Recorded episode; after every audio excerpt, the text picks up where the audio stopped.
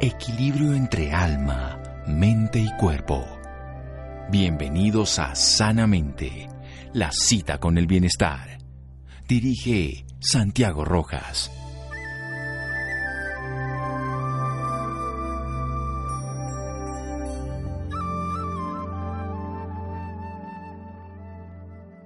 La casualidad no sonríe al que la desea, sino al que se la merece. Santiago Ramón y Cajal. Buenas noches, estamos en Sanamente de Caracol Radio. ¿Existen o no existen las casualidades? Bueno, pues el libro Las casualidades no existen de Borja Vilaseca. Él trabaja como escritor, divulgador, conferenciante, profesor, emprendedor, empresario y creador de proyectos pedagógicos orientados a promover un cambio del paradigma de la sociedad. Es una delicia poderlo ver en las redes sociales, oírlo y leerlo, por supuesto, y ahora tenerlo aquí en el programa un honor. Es el fundador de Cuestiona con K, una comunidad educativa para buscadores e inconformistas que impulsa programas presenciales y online para que las personas se conviertan en el cambio que este mundo tanto necesita, tal vez como lo diría en su momento Mahatma Gandhi, conviértete en ese cambio que el planeta necesita, en ese ser que tú quieres que sean los demás, pues sé tú mismo. Presente ya en siete ciudades de tres países, también es fundador de La Academia, un movimiento ciudadano que promueve de forma gratuita educación emocional y emprendedora para jóvenes entre los 18 y los 23 años. Ya está esto en 40 ciudades de seis países del mundo y actualmente está liderando el proyecto Terra, una propuesta de escuela consciente que pretende revolucionar el sistema educativo creo que de todas maneras lo esencial es que un ser humano pueda transformarse desde la educación. Borja Vilaseca, qué honor, buenas noches, gracias por acompañarnos. Buenas noches, Santiago, un placer, gracias por invitarme.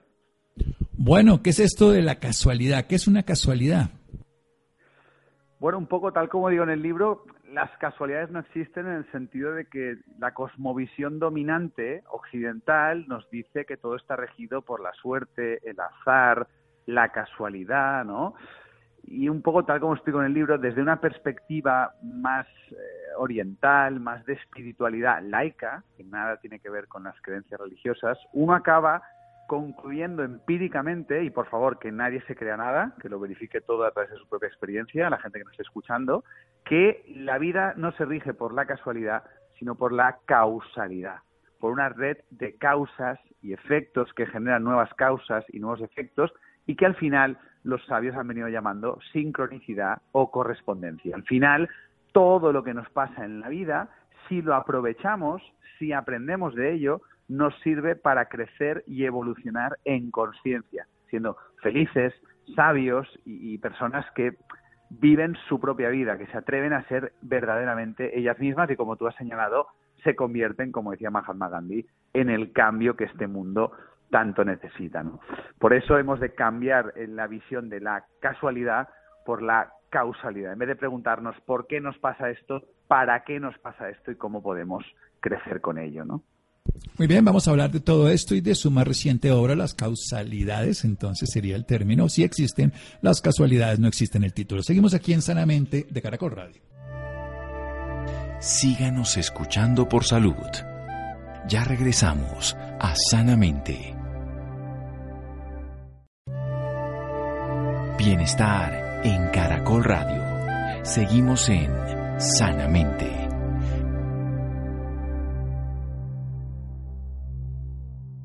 Seguimos en Sanamente de Caracol Radio.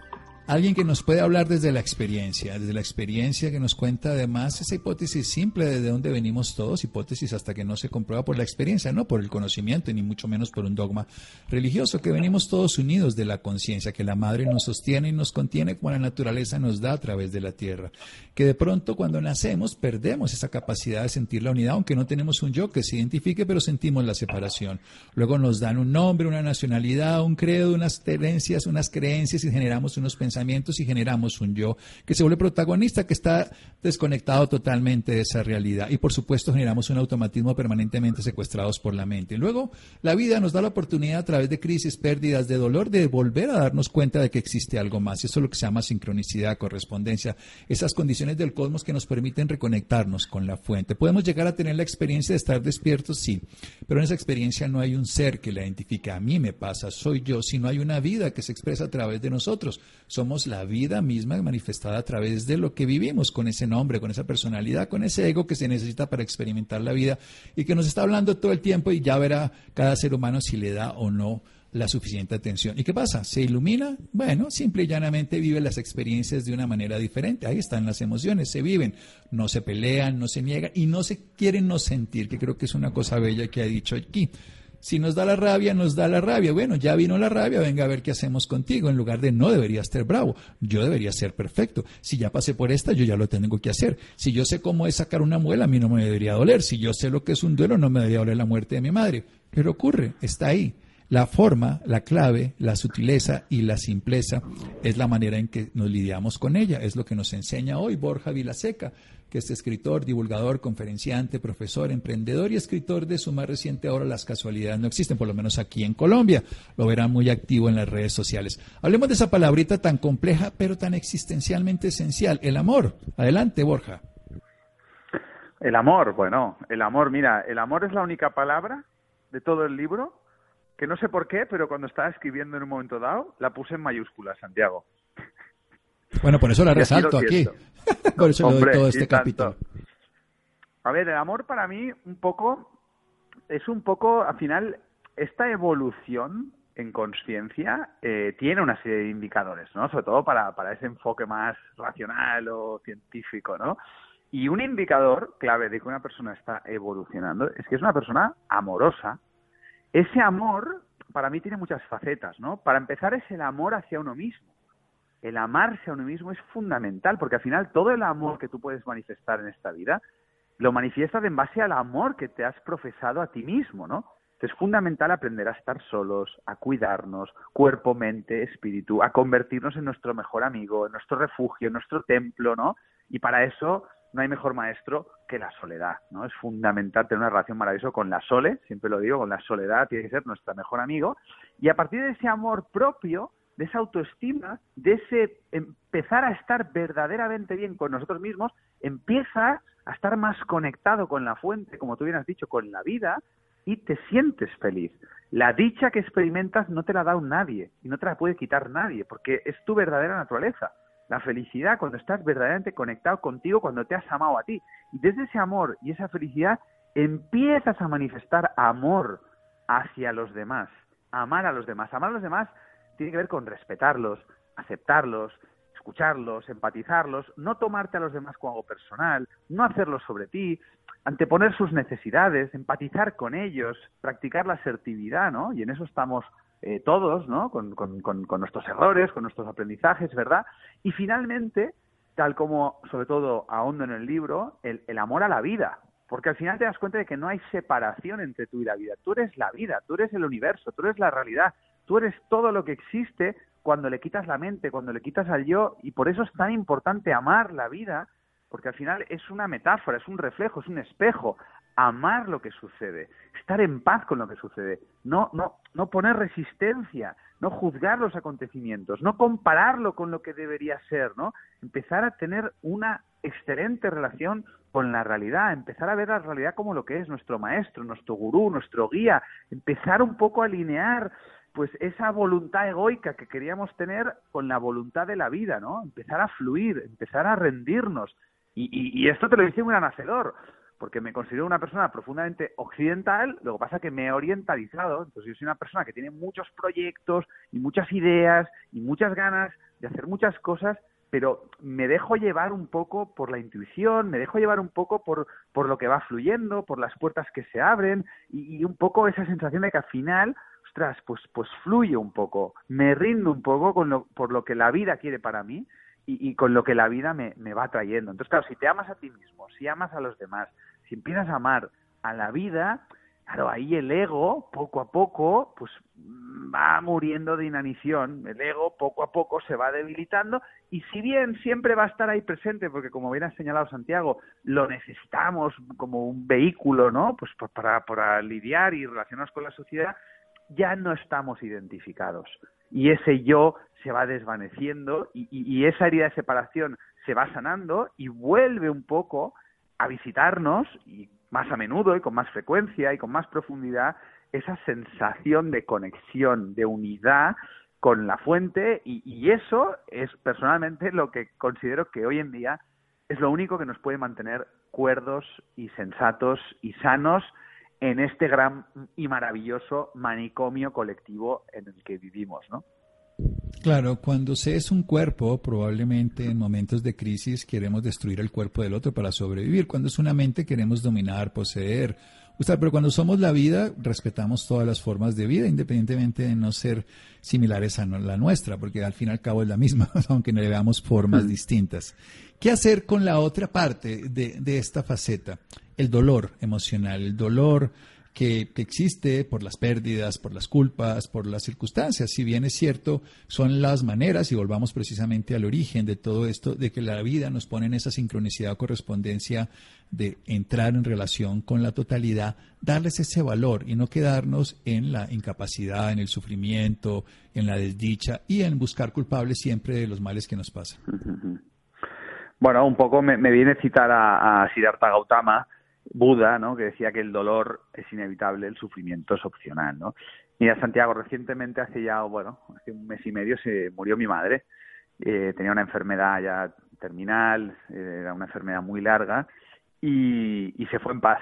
Se fue en paz. De hecho, me hace ilusión citarla hoy y decir que el último libro que se leyó en vida precisamente fue Las casas no existen. ¿no?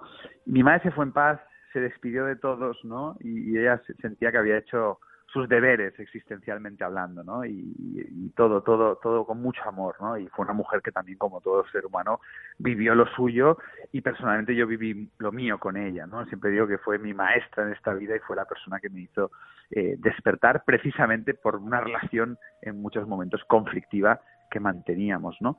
Entonces, fíjate, como vivimos profundamente dormidos lo esencial, como vivimos totalmente secuestrados por la mente y poseídos por el ego y el pensamiento, como hemos hablado antes, el dolor, el sufrimiento tienen una función, son herramientas. Lo que pasa es que son herramientas muy demonizadas porque no nos gusta sentir dolor, huimos del dolor. De hecho, el sistema en el que vivimos es un gran parche, que todo el día nos está anestesiando, todo el día nos está dando todo tipo de fármacos para huir y escapar de nuestro dolor del dolor que experimentamos por esa herida de separación, por esa identificación con el ego, ¿no? Para los que verdaderamente saben ver y están en este viaje, en esta búsqueda, en este proceso de despertar, ya no temen el dolor, ya no temen el sufrimiento porque lo utilizan, lo aprovechan como lo que son herramientas y las mejores herramientas para nuestra transformación. Cuando nos duele algo y nos duele dentro, emocionalmente, la función de que tiene ese dolor es mirar hacia adentro. ¿Qué me pasa? Toda búsqueda siempre nace de una incomodidad, de un desequilibrio, de un malestar, ¿no? Y la, la disolución de ese dolor pone de manifiesto que hemos completado un aprendizaje, que hemos crecido en conciencia, que hemos, pues eso, adoptado una mirada más sabia y por tanto, fíjate lo bien que nos sentimos, ¿no? Y el sufrimiento lo mismo.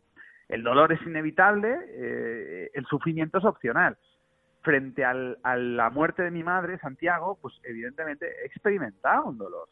Claro que he experimentado un dolor y he llorado y muchas veces y he sentido una cierta rabia, pero, pero ahora igual el oyente dirá, hostia, una rabia porque no quería que se fuera y tal. No, no, en mi caso no, en mi caso era, hostia, una rabia por decir, se murió mi mamá, pero qué mamá se murió, ¿no?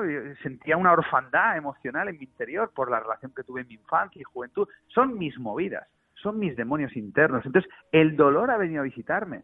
Y por supuesto que, oye, ha tenido su función. Pero nuevamente, lo hilvano con lo que he dicho antes, la manera en la que he experimentado ese dolor ha, venido acompañada de una paz, de una valoración, de un agradecimiento y de darme cuenta de lo muchísimo que quería mi madre, de lo muchísimo que quería y de lo agradecido que me siento de poderme haber despedido de ella y haberme despedido con amor y haber llorado juntos y habernos dicho unas cosas preciosas en, los últimos días antes de su muerte, ¿no? Y, claro que sí, de repente había momentos donde pensaba en ella y no podía parar de llorar, por, por, pero pensando en, no la voy a volver a ver, no sé qué, bueno, las cosas eh, típicas del ego, pero, pero desde una comprensión, decir, bueno, es que es, completamente natural, ¿no? pero no desde ese desgarramiento, ¿no? Y luego, pues cada vez que viene la perturbación a visitarme, y oye, viene, por supuesto, Santiago, lo que me está diciendo es, Borja, te estás equivocando. Cada vez que no aceptas la realidad, te perturbas. Cada vez que te perturbas es que estás interpretando la realidad desde ignorancia, desde el ego, desde una creencia limitante. Y esa perturbación, ese sufrimiento, te da la oportunidad de examinarte, de cuestionarte. de crecer, de aprender algo que no sabes o no sabías. Con lo cual, el sufrimiento es un aliado maravilloso en el proceso de crecimiento, evolución y despertar de la conciencia, porque el sufrimiento te está indicando esos lugares oscuros todavía por iluminar. De hecho, no sé si te pasa a ti, Santiago, pero a mí me encanta cuando me duele algo lo suficiente con respecto de algún tema de la vida. Últimamente, pues me han dolido muchas cosas en el ámbito emprendedor, empresarial, porque coño, ya estoy gestionando muchas personas, la estamos liando muy parda y esto genera, pues evidentemente, conflictos de todo tipo, ¿no? Y entonces te pones a leer, te pones a buscar, te pones a formarte, hasta que finalmente hay un clic y dices, ostras, gracias a ese dolor inicié una búsqueda en este sentido que me ha llevado a una serie de aprendizajes y de crecimientos. Y qué maravilla porque cuando eso ha sucedido, el dolor desaparece, ha cumplido su función, ¿no? Con lo cual, un poco, al final, el, el viaje espiritual, el desarrollo espiritual, es estar en paz, es aceptar todo lo que forma parte de nuestra existencia y crecer en sabiduría para saber cómo manejarte, cómo gestionarlo, cómo aprovecharlo en pos de tu desarrollo espiritual, ¿no? Si no tuviéramos dolor como humanidad, nos sacaríamos los intestinos y nos los colgaríamos, nos sacaríamos los ojos y los pondríamos al lado. Haríamos... Sí, claro. El dolor es el que nos da la posibilidad de cuidar y la muerte también nos genera esa sensación de vulnerabilidad que nos hace respetar en algún nivel la vida. Evidentemente, independientemente cada uno lo que haga con su cuerpo, el dolor es uno de esos grandes motivadores de la transformación. Y ya para terminar, mucha gente habla de matar el ego. Aquí Borja nos ha contado de que lo vamos a necesitar. ¿Cómo, ¿Cómo lidiar con ese ego que siempre va a estar allí presente? ¿Cómo verlo todos los días para no saber que lo tenemos en el cuello? Como cuando dice, si está en una habitación con una serpiente es mejor que la vea, porque si no la ve ya lo va a tener encima. Sí, a ver, eh, claro, son, son expresiones y, son muy acertadas. Lo que pasa es que luego cada uno la interpreta a su manera, ¿no? Al menos la, la visión que yo tengo, Santiago, en ese sentido, es que cuando hablamos de la muerte del ego, hablamos, por un lado, recordemos lo que hemos dicho antes, de algo muy purista, que es la experiencia mística, que ahí se produce literalmente la muerte del ego.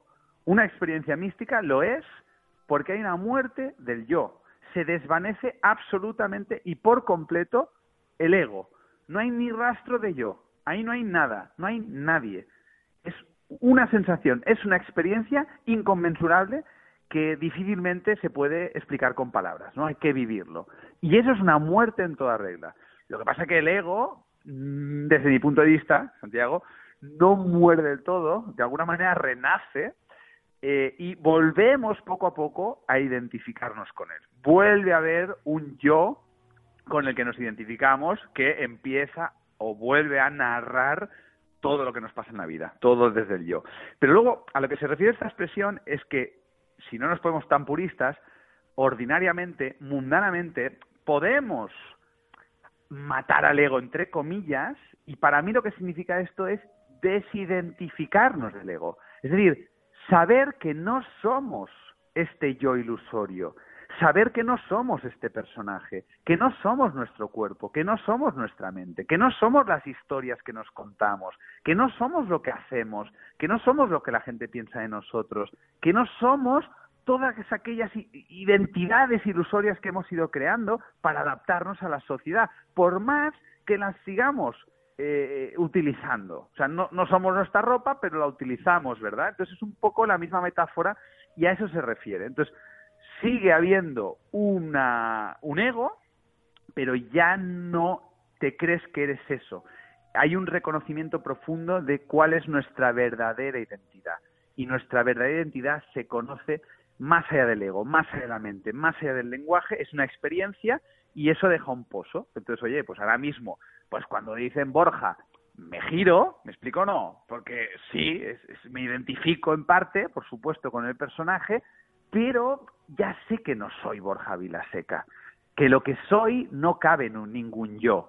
Lo que soy es muchísimo más grande que cualquier etiqueta que pueda, pues eso, limitarlo eh, eh, en un concepto, ¿no? Y esto, pues en ocasiones estoy mucho más conectado con la fuente Santiago y por tanto mi desidentificación es mucho menor y lo sé porque me siento más feliz, más pleno, mis respuestas son mucho más amorosas y en ocasiones pues me vuelvo a dormir un poquito, me vuelvo a identificar y estoy un poco más gruñón y estoy un poco más vacío y coño, y voy ahí pues un poco más reaccionando pero en todo momento, como he comentado antes, me acompaña esa sonrisa interior de entender que todo lo que está sucediendo es perfecto, que todo lo que está sucediendo es necesario y tratando, pues eso, de que la conciencia que habita en este ser, pues vaya aprovechándolo todo para ir creciendo y seguir evolucionando. Y desde mi punto de vista llega un momento, y a mí afortunadamente, pues mira, me pasó ya hace mucho tiempo, ostras, empiezas a disfrutar de este regalo maravilloso que es la vida, independientemente de cómo te sientas, independientemente de lo que te pase, independientemente de lo que sea, porque te das cuenta de que estar vivo es el, el, premio, estar vivo es la recompensa y todo lo demás es, es un bonus. Paradójicamente, todo lo demás, ostras, empieza a vibrar con esta nueva conciencia, con esta nueva energía, con este nuevo amor y mi experiencia es que te empiezan a pasar cosas que desde un plano egoico dices, qué maravilla, ¿no? Eso que decimos, qué bien, qué bueno, ¿no? ¿Por qué? Porque atraes, eres correspondiente y tu sincronicidad, claro, es coherente con esa eh, evolución de conciencia que se ha ido dando, ¿no? Con lo cual yo personalmente lo que me viene a decir es gracias con mayúsculas, ¿no? Eh, por todo, por absolutamente todo, porque fíjate que ahora mismo estoy aquí compartiendo contigo con los oyentes y es un regalo eh, poder hacerlo, ¿no? Es un regalo la vida. Muchas gracias. Ha sido un regalo poder aprender de Borja. Así que, ¿dónde lo podemos seguir? Las casualidades no existen, en su obra, pero ¿dónde lo podemos seguir para las redes sociales? Y terminamos nuestro programa, querido Borja.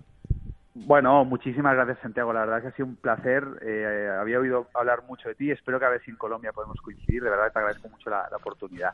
Si alguien la ha motivado, pues bueno, yo le animo a que entre en mi, en mi página web, borjavilaseca.com, que ahí está pues todos los proyectos que has comentado, todos los libros, los cursos, y, el acceso a las, a las redes sociales. Bueno, aquí nos veremos en Colombia seguro y si no por allá por España en algún momento. La vida nos pondrá juntos. BorjaVilaseca.com, las casualidades no existen, su página web, el, el proyecto de la academia, cuestiona y ahora está con Terra. Seguimos en Sanamente, Caracol Radio. Un abrazo y gracias. Síganos escuchando por salud. Ya regresamos a Sanamente. Bienestar en Caracol Radio. Seguimos en Sanamente.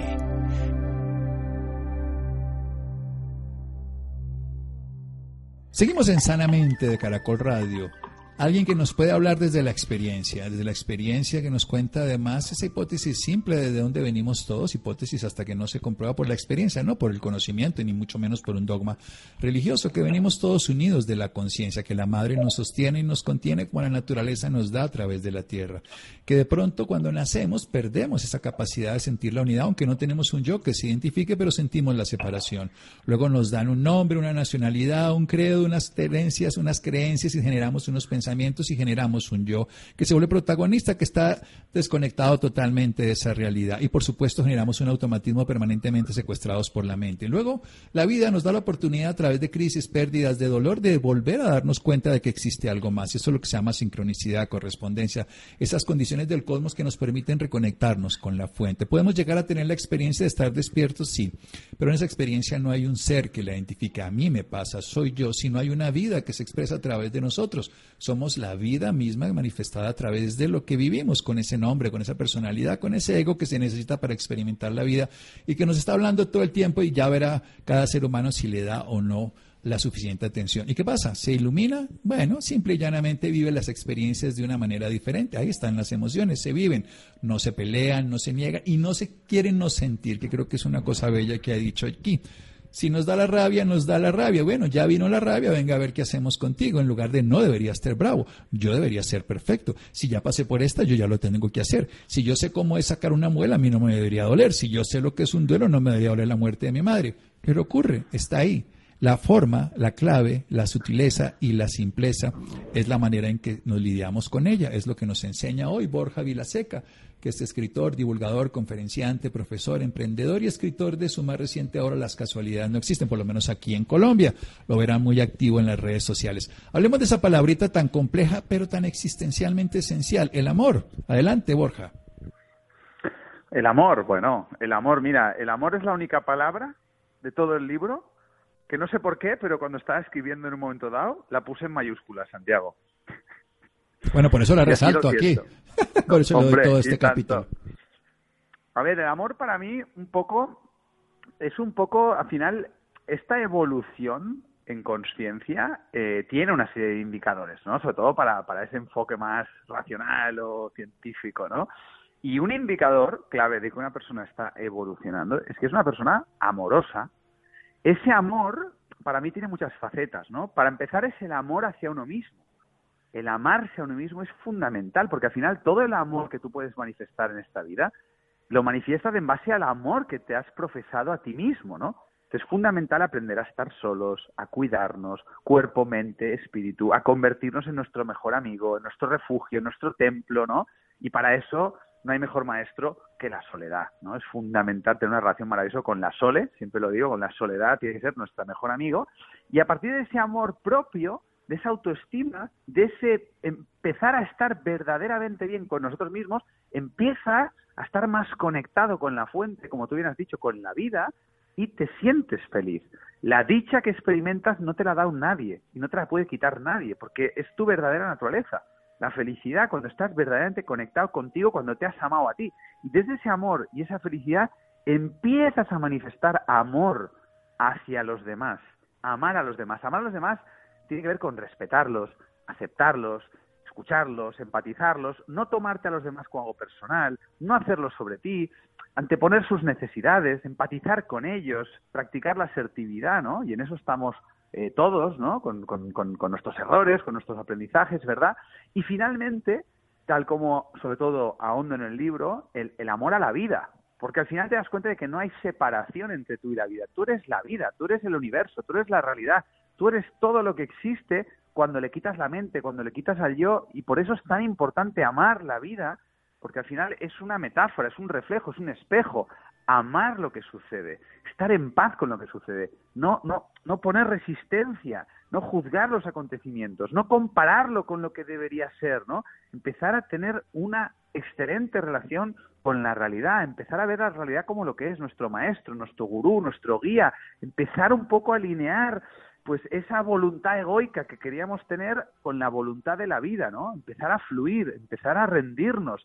Y, y, esto te lo dice un gran hacedor porque me considero una persona profundamente occidental, lo que pasa es que me he orientalizado, entonces yo soy una persona que tiene muchos proyectos y muchas ideas y muchas ganas de hacer muchas cosas, pero me dejo llevar un poco por la intuición, me dejo llevar un poco por, por lo que va fluyendo, por las puertas que se abren y, un poco esa sensación de que al final, ostras, pues, pues fluye un poco, me rindo un poco con lo, por lo que la vida quiere para mí y, con lo que la vida me, me, va trayendo. Entonces, claro, si te amas a ti mismo, si amas a los demás, si empiezas a amar a la vida, claro, ahí el ego, poco a poco, pues va muriendo de inanición. El ego, poco a poco, se va debilitando y si bien siempre va a estar ahí presente, porque como bien ha señalado Santiago, lo necesitamos como un vehículo, ¿no? Pues para, para lidiar y relacionarnos con la sociedad, ya no estamos identificados. Y ese yo se va desvaneciendo y, esa herida de separación se va sanando y vuelve un poco a visitarnos y más a menudo y con más frecuencia y con más profundidad esa sensación de conexión, de unidad con la fuente y, y, eso es personalmente lo que considero que hoy en día es lo único que nos puede mantener cuerdos y sensatos y sanos en este gran y maravilloso manicomio colectivo en el que vivimos, ¿no? Claro, cuando se es un cuerpo, probablemente en momentos de crisis queremos destruir el cuerpo del otro para sobrevivir. Cuando es una mente, queremos dominar, poseer. pero cuando somos la vida, respetamos todas las formas de vida, independientemente de no ser similares a la nuestra, porque al fin y al cabo es la misma, aunque no le veamos formas mm. distintas. ¿Qué hacer con la otra parte de, de esta faceta? El dolor emocional, el dolor que, existe por las pérdidas, por las culpas, por las circunstancias. Si bien es cierto, son las maneras, y volvamos precisamente al origen de todo esto, de que la vida nos pone en esa sincronicidad o correspondencia de entrar en relación con la totalidad, darles ese valor y no quedarnos en la incapacidad, en el sufrimiento, en la desdicha y en buscar culpables siempre de los males que nos pasan.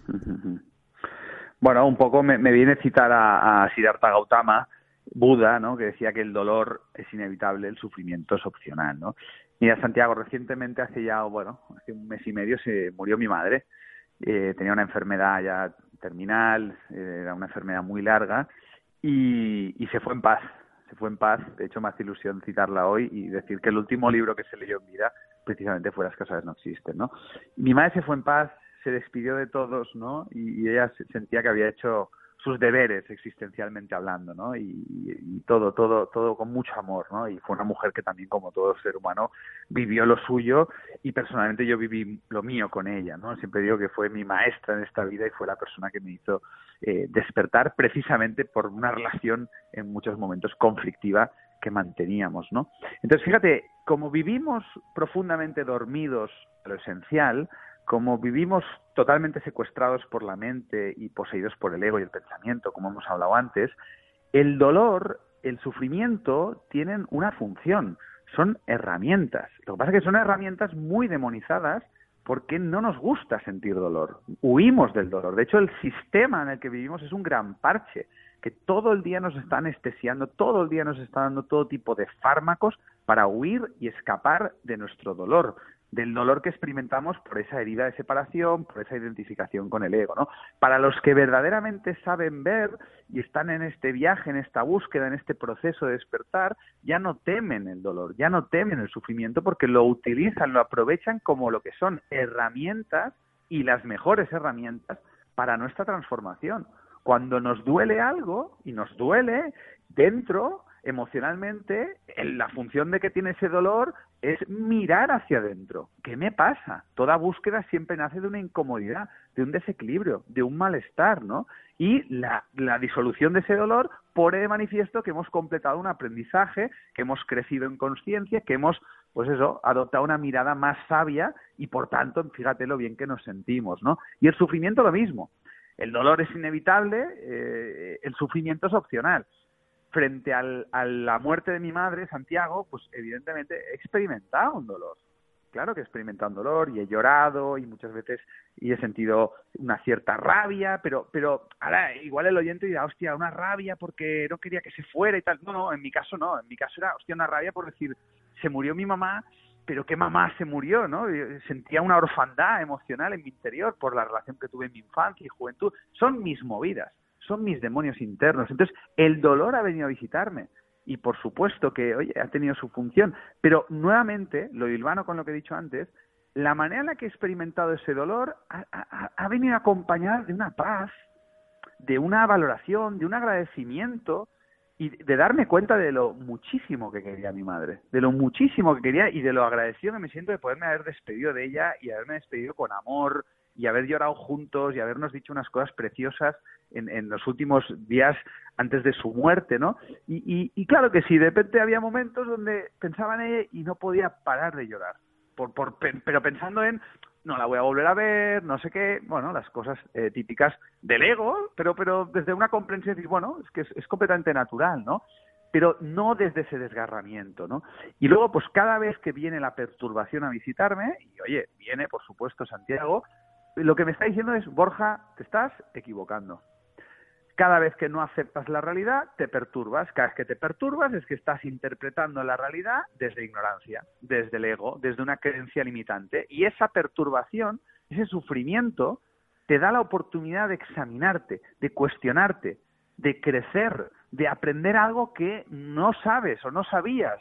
Con lo cual, el sufrimiento es un aliado maravilloso en el proceso de crecimiento, evolución y despertar de la conciencia, porque el sufrimiento te está indicando esos lugares oscuros todavía por iluminar. De hecho, no sé si te pasa a ti, Santiago, pero a mí me encanta cuando me duele algo lo suficiente con respecto de algún tema de la vida. Últimamente, pues me han dolido muchas cosas en el ámbito emprendedor, empresarial, porque coño, ya estoy gestionando muchas personas, la estamos liando muy parda y esto genera, pues evidentemente, conflictos de todo tipo, ¿no?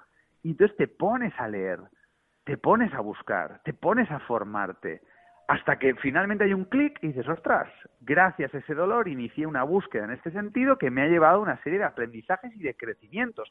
Y qué maravilla porque cuando eso ha sucedido, el dolor desaparece, ha cumplido su función, ¿no? Con lo cual, un poco, al final, el, el viaje espiritual, el desarrollo espiritual es estar en paz, es aceptar todo lo que forma parte de nuestra existencia y crecer en sabiduría para saber cómo manejarte, cómo gestionarlo, cómo aprovecharlo en pos de tu desarrollo espiritual. ¿no?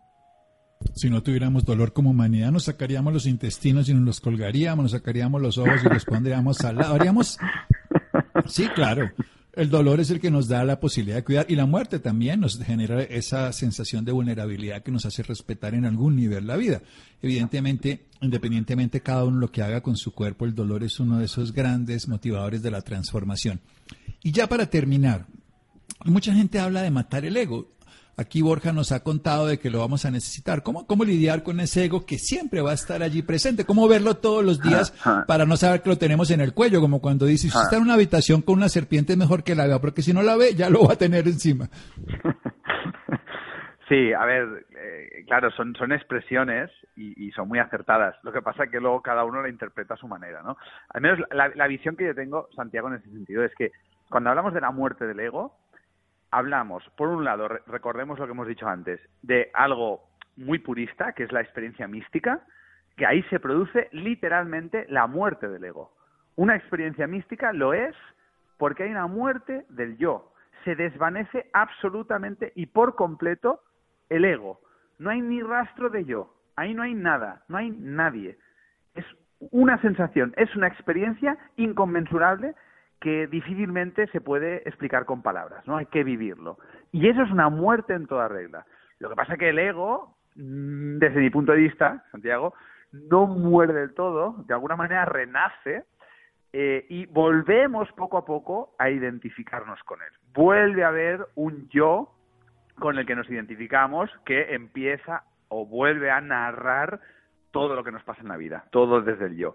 Pero luego, a lo que se refiere esta expresión es que si no nos ponemos tan puristas, ordinariamente, mundanamente, podemos matar al ego, entre comillas, y para mí lo que significa esto es desidentificarnos del ego. Es decir, saber que no somos este yo ilusorio, saber que no somos este personaje, que no somos nuestro cuerpo, que no somos nuestra mente, que no somos las historias que nos contamos, que no somos lo que hacemos, que no somos lo que la gente piensa de nosotros, que no somos todas aquellas identidades ilusorias que hemos ido creando para adaptarnos a la sociedad, por más que las sigamos eh, utilizando. O sea, no, no somos nuestra ropa, pero la utilizamos, ¿verdad? Entonces es un poco la misma metáfora y a eso se refiere. Entonces, sigue habiendo una, un ego, pero ya no te crees que eres eso. Hay un reconocimiento profundo de cuál es nuestra verdadera identidad. Y nuestra verdadera identidad se conoce más allá del ego, más allá de la mente, más allá del lenguaje, es una experiencia y eso deja un pozo. Entonces, oye, pues ahora mismo, pues cuando dicen Borja, me giro, ¿me explico no? Porque sí, me identifico en parte, por supuesto, con el personaje, pero ya sé que no soy Borja Vilaseca, que lo que soy no cabe en ningún yo.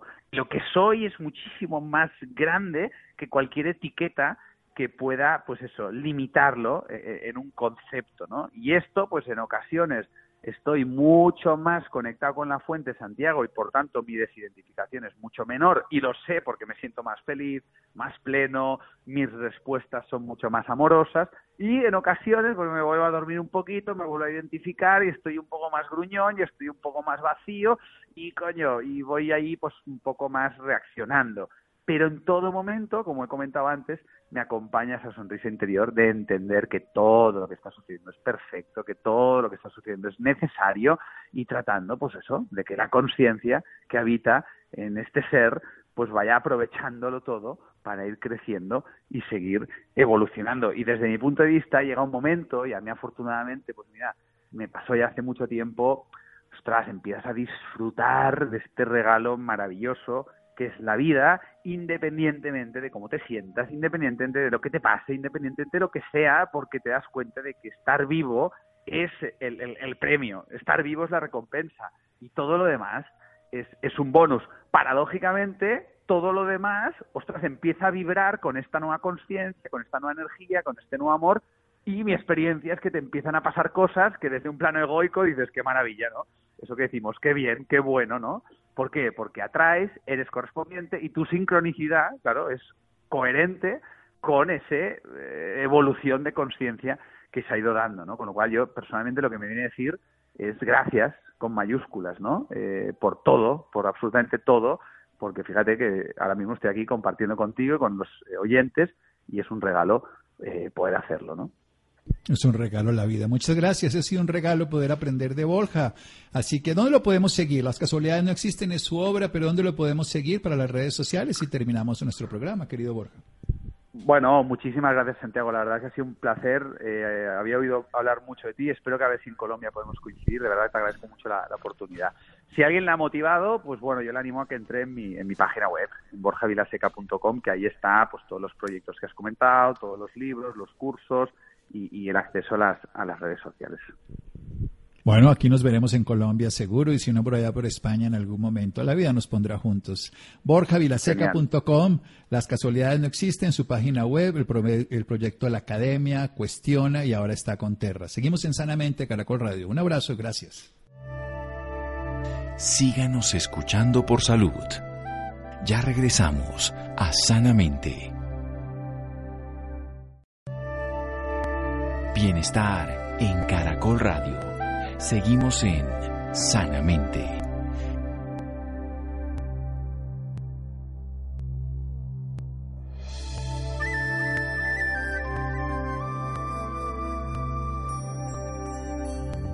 Seguimos en Sanamente de Caracol Radio. El 64% de las mujeres que viven en ciudades como Bogotá, Cali y Medellín sufren alguna enfermedad reumática. Así lo reveló un estudio realizado bajo la estrategia epidemiológica COPCORT, diseñada para la identificación, prevención y control de las enfermedades reumáticas en países en desarrollo, llevado a cabo por la Universidad de La Sabana y la Asociación Colombiana de Reumatología entre enero y marzo del año pasado. Bien, Laura, un poco más al respecto. Santiago, muy buenas noches para usted y para todas las personas que nos sintonizan a esta hora. Para hablar un poco más sobre este tema nos acompaña el doctor Carlos Guerrero. Él es director científico de Stingwell, instituto que trabaja temas de dolor, es médico cirujano egresado de la Pontificia Universidad Javeriana de Bogotá, con especialización en ortopedia y traumatología y con subespecialidades en temas de cirugía de rodilla y astrocopia y de ortopedia infantil en Buenos Aires, Argentina quien dice que gracias a su gran inquietud científica y misión de cambiar vidas desarrolló un programa único en Colombia, con manejo enfocado en el concepto de ortopedia regenerativa.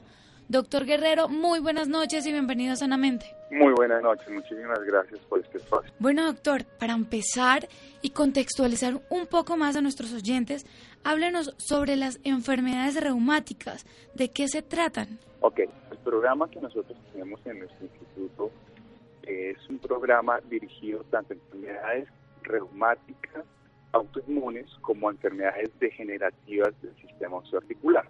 Entonces acá empezamos hacer diferenciación entre lo que es artritis y artrosis.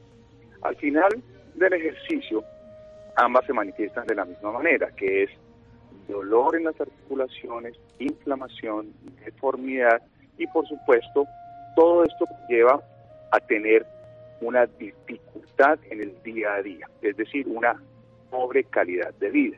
Nosotros estamos enfocados con nuestros tratamientos de medicina regenerativa y células madre en mejorar la calidad de vida de toda la población colombiana.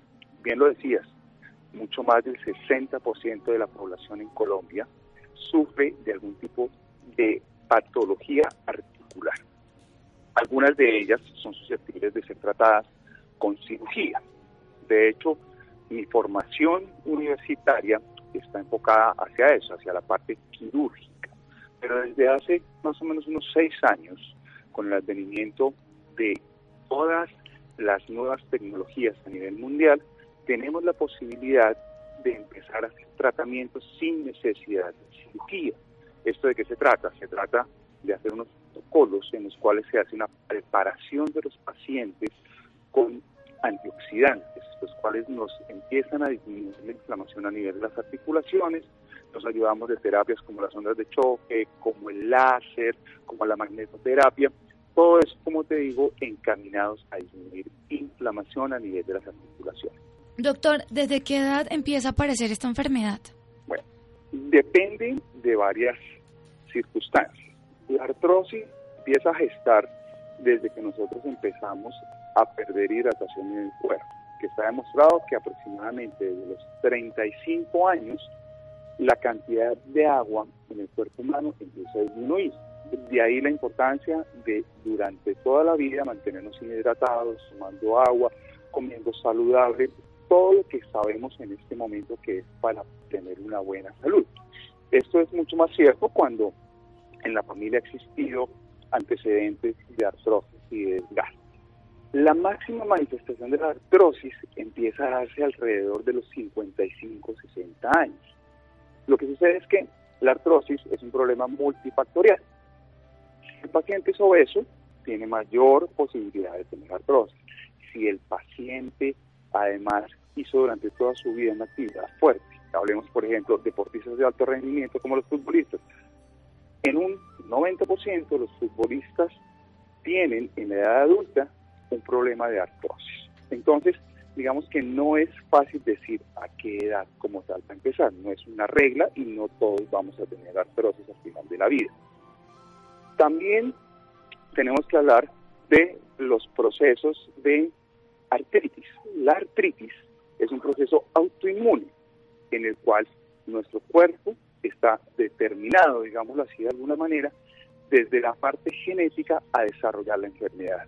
Cuando no sabemos, existe artritis juvenil y existe artritis del adulto. Entonces, desde los niños, si tienen una carga genética que viene determinada a producir una artritis, se puede llegar a producir. Bueno, doctor, ya para finalizar, a mí me gustaría que usted le, le diera unos consejos a nuestros oyentes para que prevengan estas enfermedades. La prevención de la artrosis y de la artritis viene determinada por una muy buena alimentación, una muy buena hidratación y muy buenos hábitos de ejercicio y de deporte. Si nosotros en el día a día incorporamos una rutina de ejercicios en la cual tenemos fortalecidos nuestros músculos, tonificado el cuerpo, eso hace parte de la protección de las articulaciones en nuestra vida adulta. No hay como tal un medicamento, no hay como tal una sustancia que diga vamos a prevenir. Lo que sí es cierto cuando empiezan los síntomas de la artrosis, como son dolor, inflamación de las articulaciones, debemos actuar en, ese momento. ¿Por qué? Porque mm, generalmente cuando asistimos a nuestro médico, cuando asistimos a nuestra EPS, nos dicen, tiene una artrosis, no hay nada que hacer, simplemente empiece a tomar analgésicos, acetaminofén, diclofenac, todos los que conocemos, pero resulta que sí existen posibilidades de detener la enfermedad, de cambiar el curso de la enfermedad. Pero si nosotros los dejamos progresar a que exista un daño completo de la articulación, ahí ya es muy difícil y es irreversible. Bueno, doctor Carlos Guerrero, muchísimas gracias por acompañarnos esta noche en Sanamente y por esta valiosa información. Muchísimas gracias a todos ustedes y no duden en consultar con su médico de confianza o directamente en nuestro instituto. Estaremos felices de poder ayudarlos en mejorar su calidad de vida. Llegamos al final de Sanamente. Gracias Jonathan, Laura, gracias a Estefanía, Ricardo Bedoya y Steve Rodríguez. Quédense con Navos en el camino con Ley Martin. Caracol piensa en ti. Buenas noches.